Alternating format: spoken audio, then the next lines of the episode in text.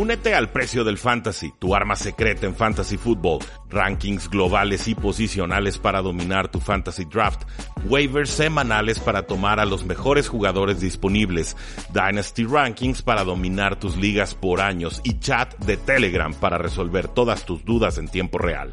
Visita stam.store diagonal precio NFL o da clic al link en este episodio para suscribirte.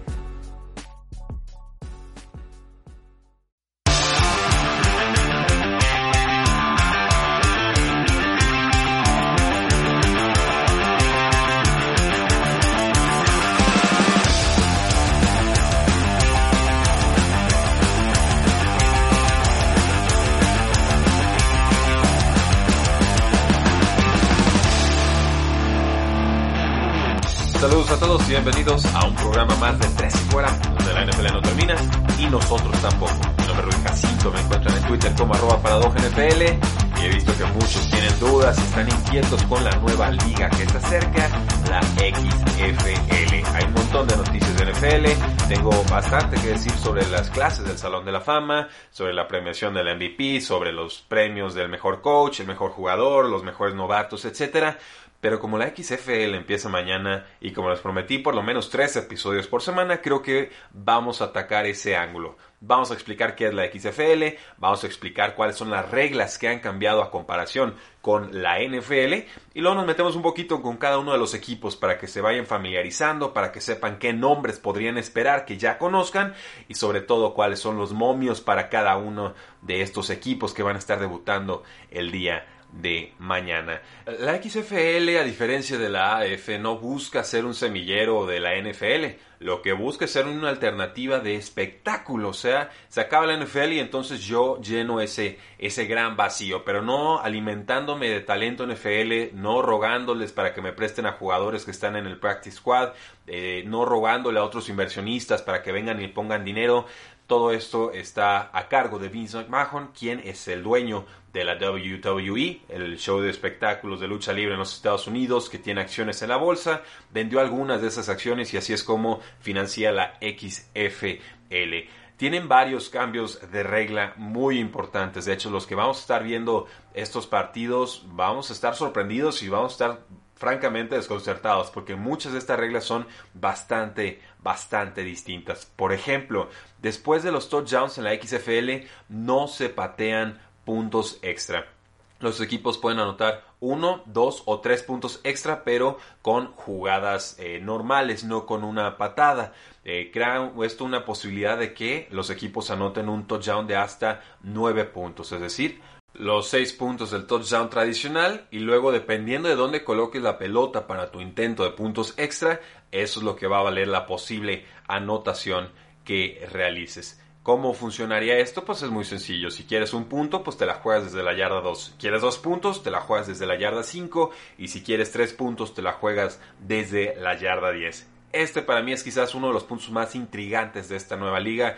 De tratar de eliminar el punto extra. La NFL decidió que iba a hacer que la patada de punto extra se hiciera más yardas atrás y así darle un poquito de emoción a la jugada. La verdad es que hasta cuando falla no es una jugada emocionante. Me gusta más esta idea de, bueno, vamos dándoles opciones y a ver cuál deciden tomar. Y así también posiblemente evitemos tener tantos juegos con eh, tiempo extra o en realidad se, se reduce mucho las posibilidades porque si tienes una jugada para adelantarte y ya no irte a tiempo extra, yo creo que la mayoría de los coaches decidirían tomarla.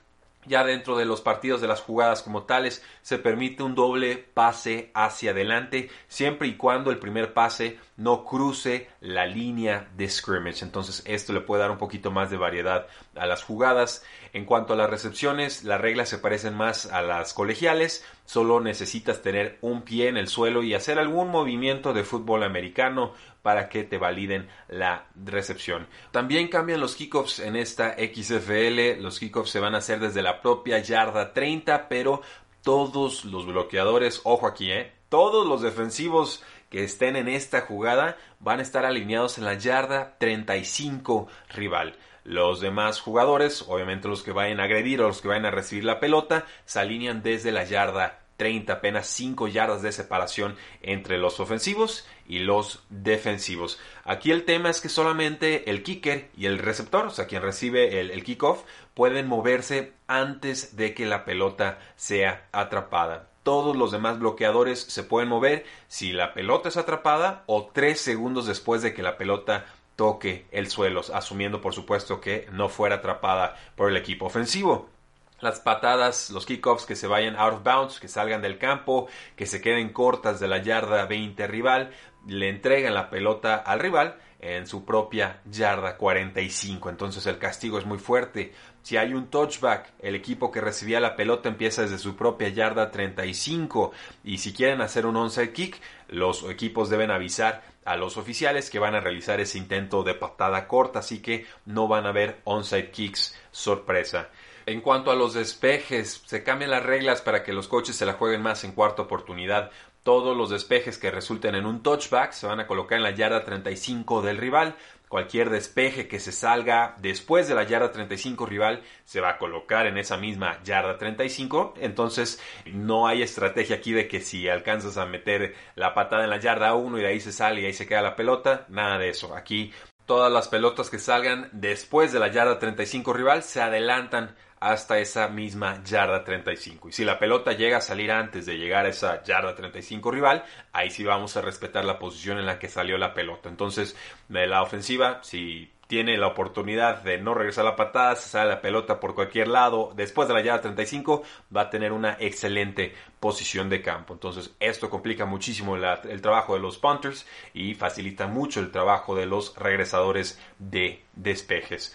Y como sucedía con los kickoffs, aquí el resto del equipo del punting no puede eh, moverse hasta que la pelota es despejada. No cuando la atrapa el rival, porque ellos se están alineando ahora mucho más lejos en este tipo de jugadas, pero se tienen que esperar a que la pelota sea despejada y entonces ya empezar a moverse. Esto en teoría debería reducir el número de fair catches y también los, los contactos inesperados, ¿no? Que atrapan la pelota y a los cinco instantes, ¿no? Uno, dos, tres, cuatro, cinco, eh, o incluso más rápido te revientan. Nada de eso aquí. La idea es que haya jugadas emocionantes. La idea es dar la oportunidad a quien sea que tenga la pelota a hacer una jugada grande. En cuanto a los challenges, los retos de jugadas, no hay challenges de los coaches en la XFL. Todas las revisiones son realizadas por un oficial de repeticiones, por un replay official, y hay un montón de jugadas que se pueden revisar, ¿no? Jugadas que involucran posesión, jugadas que involucran el que toques o no el piso con la pelota, eh, o que la pelota toque solo el piso o no, jugadas que tienen que ver con la línea de gol, o sea, que una anotación o no, jugadas que tengan que ver con la banda, si se salió o no la pelota, si pisó un jugador fuera de la banda o no, jugadas que tengan que ver con la línea de scrimmage, quizás un, offside, alguien que se adelantara antes de tiempo, jugadas que tengan que ver con la yarda a la cual llegó la, ofensiva, o sea, el avance como tal,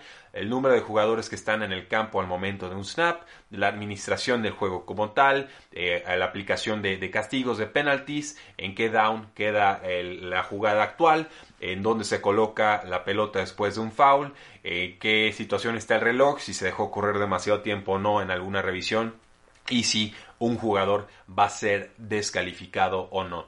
Todas esas jugadas son revisables y son idénticas a las que se pueden revisar en la NFL en esta última temporada 2019. Y en cuanto al formato de tiempo extra, aquí también hay una innovación a mi parecer. Se cambia por completo, se convierte en una especie de tiroteo estilo penales pero en el tiempo extra cada una de las ofensivas va a tener cinco oportunidades de realizar una conversión de dos puntos desde la yarda 5. Cada una de esas oportunidades obviamente va a valer dos puntos y quien sume la mayor cantidad de puntos después de esos cinco intentos se convertirá en el ganador. Si alguno de los equipos asegura la victoria antes que su rival, o sea, si se le acaban las oportunidades para poder eh, remontar o empatar la cuenta anotadora, entonces no se juegan el resto de los eh, intentos de dos puntos o de las conversiones de dos puntos. Aquí tampoco va a haber un volado, el equipo visitante siempre tiene que realizar el primer intento de conversión de dos puntos y las defensas no pueden anotar en posesiones de tiempo extra en caso de que haya alguna entrega del balón. Ahora, ¿cómo le dan, digamos, un poco más de presión a los equipos en estas situaciones de tiempo extra? Pues muy sencillo, los castigos son cruciales y esenciales y peligrosísimos en tiempo extra. Si un equipo ofensivo comete un castigo antes del snap, la pelota se manda para atrás y el intento se vuelve a realizar. Si la ofensiva comete un castigo después del snap, esa jugada se considera muerta y cualquier anotación invalidada. Entonces, cuidado con estos castigos porque son letales en tiempo extra. Ahora, ¿qué pasa con el lado defensivo? Si la defensa comete un castigo antes del snap, la pelota se adelanta a la yarda 2 a la yarda uno rival. Eh, si hay un castigo después del snap, pues bueno, el equipo ofensivo tendrá la oportunidad de reintentar la jugada desde la yarda 1 en caso de que no anoten y cualquier castigo futuro que cometa la defensa en cualquiera de las futuras oportunidades resulta, ojo aquí, en una anotación automática para la ofensiva. Entonces, la primera medio te la perdonamos, tu segundo castigo ya son puntos directos para el rival. Así que manos a cada quien y solo vayan peleando por la pelota, porque si no, lo van a pagar muy caro. En cuanto al timing, el tiempo en el partido, cómo va a estar corriendo el reloj, hay un reloj que está avanzando obviamente constantemente, fuera de los dos minutos del segundo cuarto y del cuarto cuarto y esto significa que cambia un poco también la situación en esos últimos dos minutos de cada una de las mitades. La XFL está llamando este periodo el periodo de remontada o el comeback period y aquí es cuando las jugadas que terminan fuera del campo o con, o con un pase incompleto sí detienen el reloj hasta que se vuelva a centrar la pelota o hasta el siguiente snap. Si la jugada termina dentro del campo en estos últimos dos minutos del segundo y del cuarto cuarto, el reloj se detiene hasta que la pelota se ponga en su posición y se quiten cinco segundos del reloj. Esto en teoría le va a dar un poquito más de flexibilidad a las ofensivas de poder atacar las zonas centrales del campo, ya que eh, pues pueden regresar a la línea de golpeo sin perder tiempo en el reloj. Entonces no es exactamente la regla colegial, pero tampoco es eh, nada parecido a la NFL. El reloj de juego es de 25 segundos, inicia en el momento en que se coloca la pelota en posición para que se realice el snap y hay un oficial especializado que está vigilando la posición del campo, el spotting of the ball, en todo momento. Esto para agilizar el proceso comparado con cómo lo realiza la NFL.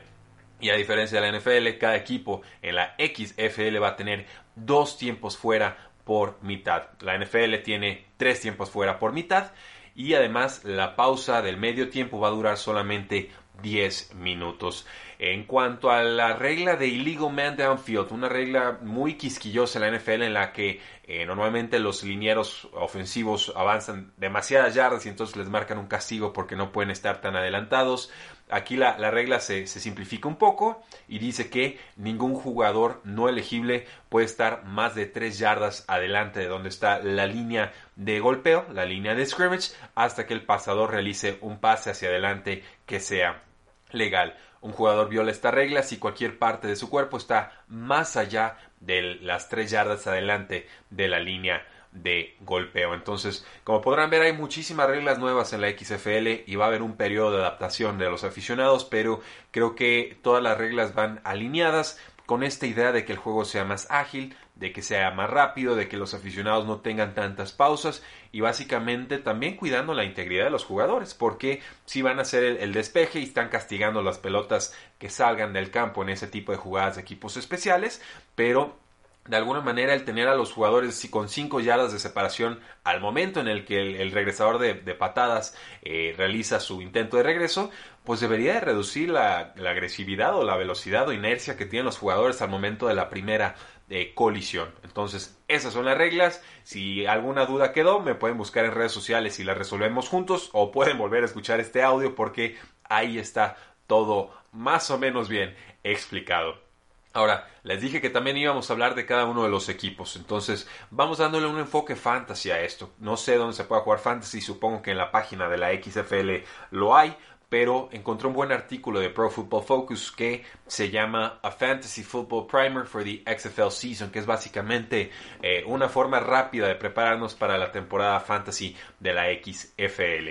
Voy a leer algunos de los comentarios que tiene el artículo, voy a agregarle de mi propia cosecha porque eh, algunos de estos nombres sí son eh, conocidos y otros no son tanto, pero igual los vamos a explicar. Son ocho equipos en la XFL, empieza este fin de semana y los Dallas Renegades están con más 400 para llevarse el campeonato. Uno de los dos grandes favoritos para el campeonato de la XFL, ya que muchas de sus figuras son atractivas para el fantasy football. Su head coach es Bob Stoops, pero el coordinador ofensivo será Hal Moon. Para quienes no conocen a Hal Moon, él fue uno de los pioneros iniciales del Air Raid, de este ataque agresivo, todos los cuatro o cinco receptores, muévense para todos lados, confundan a la defensa, vamos profundo. Eh, y este coach, Moon, estuvo trabajando en su momento con Mike Leach esto pues significa que son estilos similares. Mike Leach, por supuesto, que estuvo en Iowa Wesleyan, en Valdosta State y también en Kentucky en los años 90. Entonces, Moon más o menos comparte esa tradición. Mike Leach me parece que de alguna manera la perfecciona y entonces podríamos esperar una ofensiva muy innovadora, vertical, agresiva y distinta. El coreback será Landry Jones, quien estuvo con los Pittsburgh Steelers varias temporadas, pero probablemente no para la semana 1, ya que se lastimó la rodilla en la pretemporada y tendrán que utilizar a Philip Nelson bajo centro. Nelson fue titular tres juegos con el San Diego Fleet de la AAF el año pasado, promedió casi 150 yardas aéreas y un pase de touchdown por partido y entonces, eh, pues bueno, tiene algo de experiencia con este estilo ofensivo, deberíamos esperar buenos resultados. En cuanto a los corredores está Cameron Artis Payne, el ex corredor de las Panteras de Carolina, y Lance Dunbar, ¿lo recuerdan? De hace como 3-4 años con los Vaqueros de Dallas, lesiones de rodilla y nunca volvió a ser el mismo. Pues bueno, eh, pareciera que Artis Payne será el corredor en primero y segundo down y Dunbar sería más bien utilizado en situaciones de pase. Con los receptores tenemos tres nombres, Jazz Ferguson, Freddy Martino y Jeff Badet. Eh, Ferguson tuvo una recepción de touchdown con los Seahawks en pretemporada, no logró entrar al roster de 53. Eh, Freddy Martino estuvo cinco temporadas en la NFL, atrapó 13 pases, anotó una vez. Y eh, Badet estuvo bien en el proceso de pretemporada o más bien de predraft del 2018. Tuvo un sprint de 40 yardas de 4.27 segundos, pero solamente vio un poquito de acción con los vikingos en pretemporada las últimas dos temporadas. Entonces, ese es el primer equipo a vigilar. Los Dallas Renegades con más 400. El segundo equipo serían los DC Defenders, el equipo número 3 en los momios con más 450 para llevarse el campeonato. El coach sería Pep Hamilton, él está al frente de este equipo después de 23 años de cocheo y bueno, su mejor trabajo, su trabajo de mayor perfil había sido con los Colts después de la salida de Bruce Arians en el 2013 al 2015. DC quizás no sea el equipo que más va a estar pasando, nos dice el artículo, pero Hamilton estuvo con los Colts y esto nos podría hacer esperar una ofensiva explosiva porque esos, esos ataques de Bruce Arians eran muy explosivos. Su quarterback es Cordell Jones, quien no encontró un rol en la NFL, pero es un ex quarterback de Ohio State que es una bestia atlética, definitivamente es muy difícil de defender, o lo fue en colegial, ganó el campeonato en el 2015 sobre los eh, Marcus Mariota Oregon Ducks, y eh, acto seguido pues fue eh, reemplazado por JT Barrett. Entonces no tiene muchas titularidades, pero condiciones físicas le sobran y si lo utilizan mucho por tierra podría haber éxito aquí.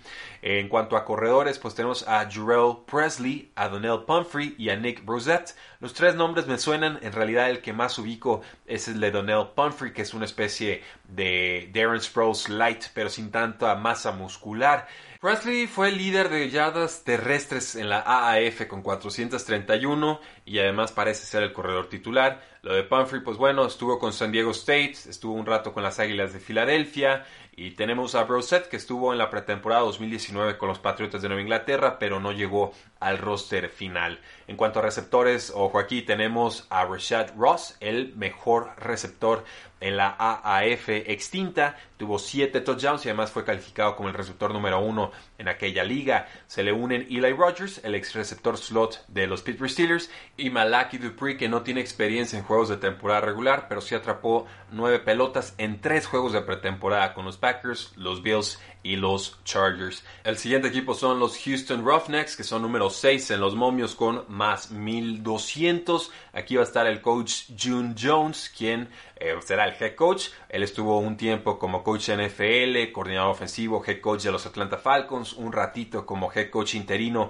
con los San Diego Chargers y su especialidad es la ofensiva con mucho pase, el pass heavy, run and shoot. Entonces esperen mucha, eh, mucho movimiento eh, por aire. Aquí va a estar el quarterback Connor Cook, el ex suplente de los Oakland Raiders, el ex quarterback de Michigan State que lanzó para más de 9000 yardas a nivel colegial cuarta ronda de los Raiders en el 2016, pero no tuvo eh, buen éxito ahí.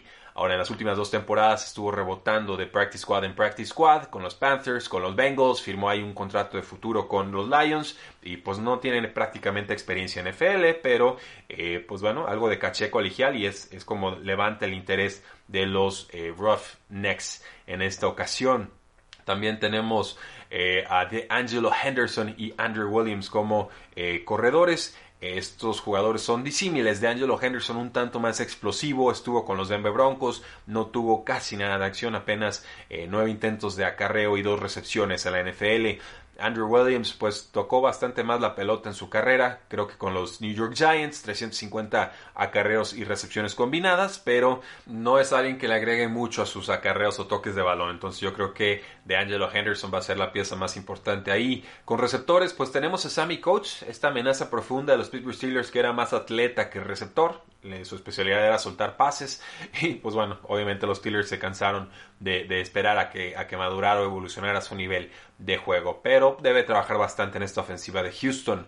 Eh, los Ángeles Wildcats, ellos están empatados con los Defenders como la tercera mejor opción en las apuestas con más 450 tienen a un coach defensivo llamado Winston Moss y eso significa que tenemos que enfocarnos en el coordinador ofensivo Norm Chow para ver qué clase de ataque podrían desarrollar. Es un coach de 73 años, estuvo con BYU, estuvo en una ofensiva de mucho pase con los Cougars y además estuvo entrenando a un quarterback que quizás han escuchado por ahí de nombre Steve Young.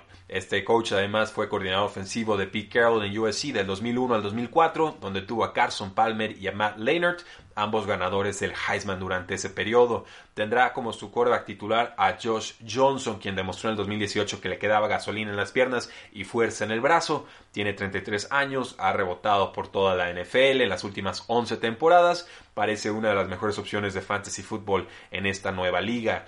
Con el corredor tendrán a Elijah Hood, el ex corredor de North Carolina, quien tuvo 29 touchdowns a nivel colegial, un corredor grandote, nunca me enamoró en su cinta de juego, sí lo estudié, pero eh, me parece que llegó muy joven a la NFL y entonces ya no supo cómo evolucionar su estilo de ataque. En Nelson Spruce, un receptor además de Trey McBride y Adonis Jennings, redondean este grupo de Los Angeles Wildcats. Con Nelson Spruce pues tenemos al receptor número 6 mejor calificado en la extinta AAF con Trey McBride, un jugador muy atlético que estuvo con los Tennessee Titans, pero que nunca tradujo eso en producción ofensiva. Y Adonis Jennings sería pues un jugador de los Packers en el 2018 en pretemporada, un receptor de 6-3 que tuvo alguna eh, habilidad de amenaza profunda, jugadas grandes con los Temple Owls a nivel colegial.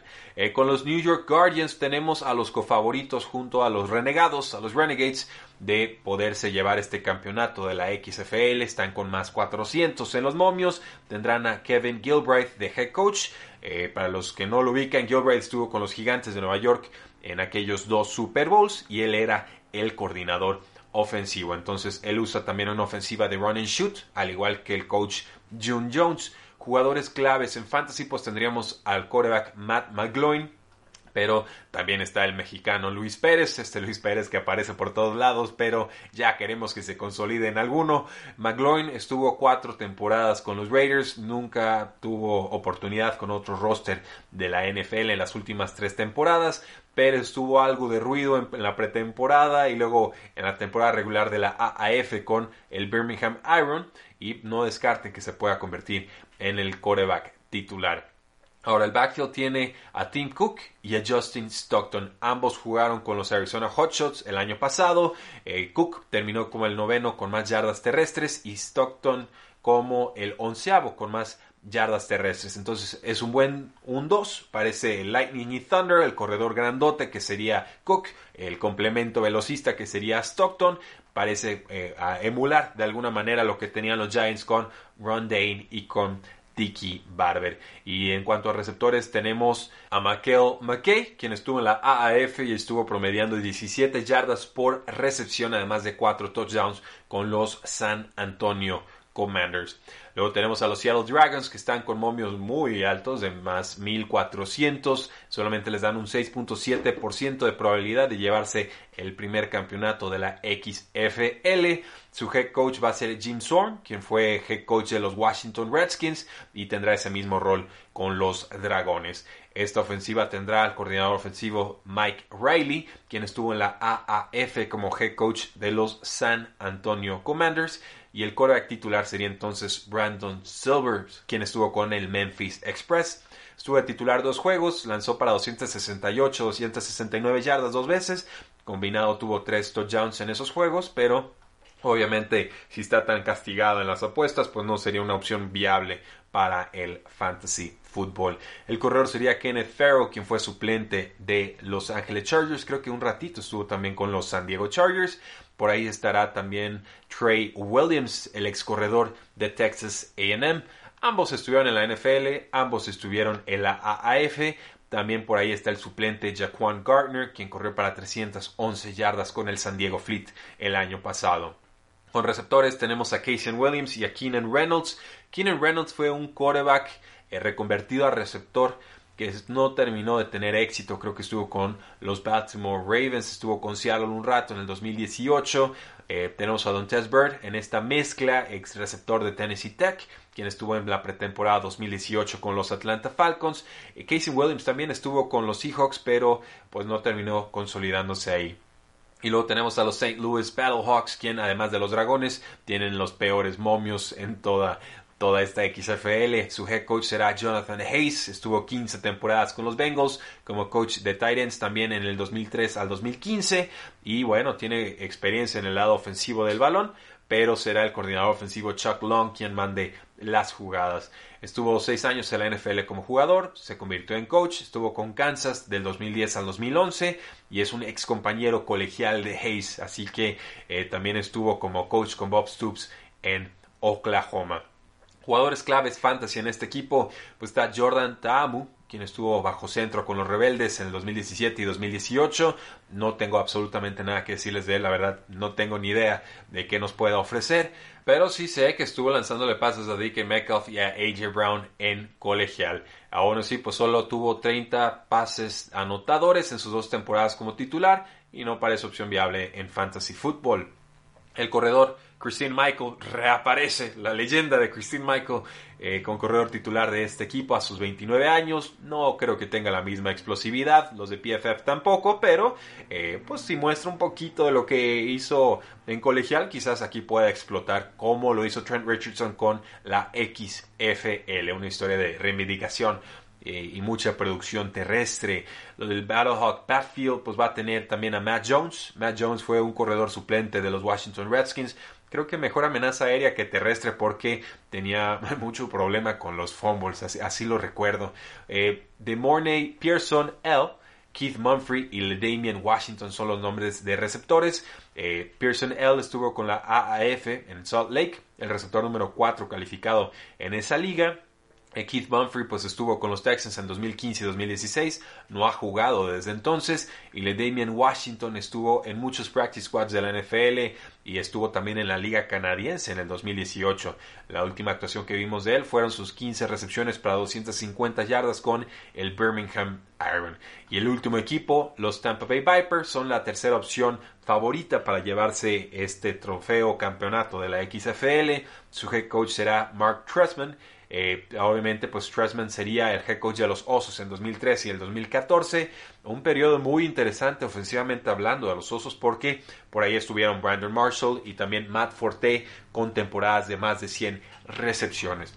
Incluso Alshon Jeffrey tuvo 174 recepciones, combinando estas dos temporadas del 2013 y el 2014. En cuanto al quarterback, pues tendrán a Aaron Murray, quien estuvo de suplente y después reemplazó a Matt Sims en la AAF el año pasado. tuvo un partido de más de 300 yardas, no jugó del todo bien y pues bueno, lanzó tres pases de touchdowns en apenas seis juegos. Tampa Bay va a usar a Quentin Flowers como una especie de Tyson Hill, entonces eh, esto le va a bajar el techo de producción a Aaron Murray.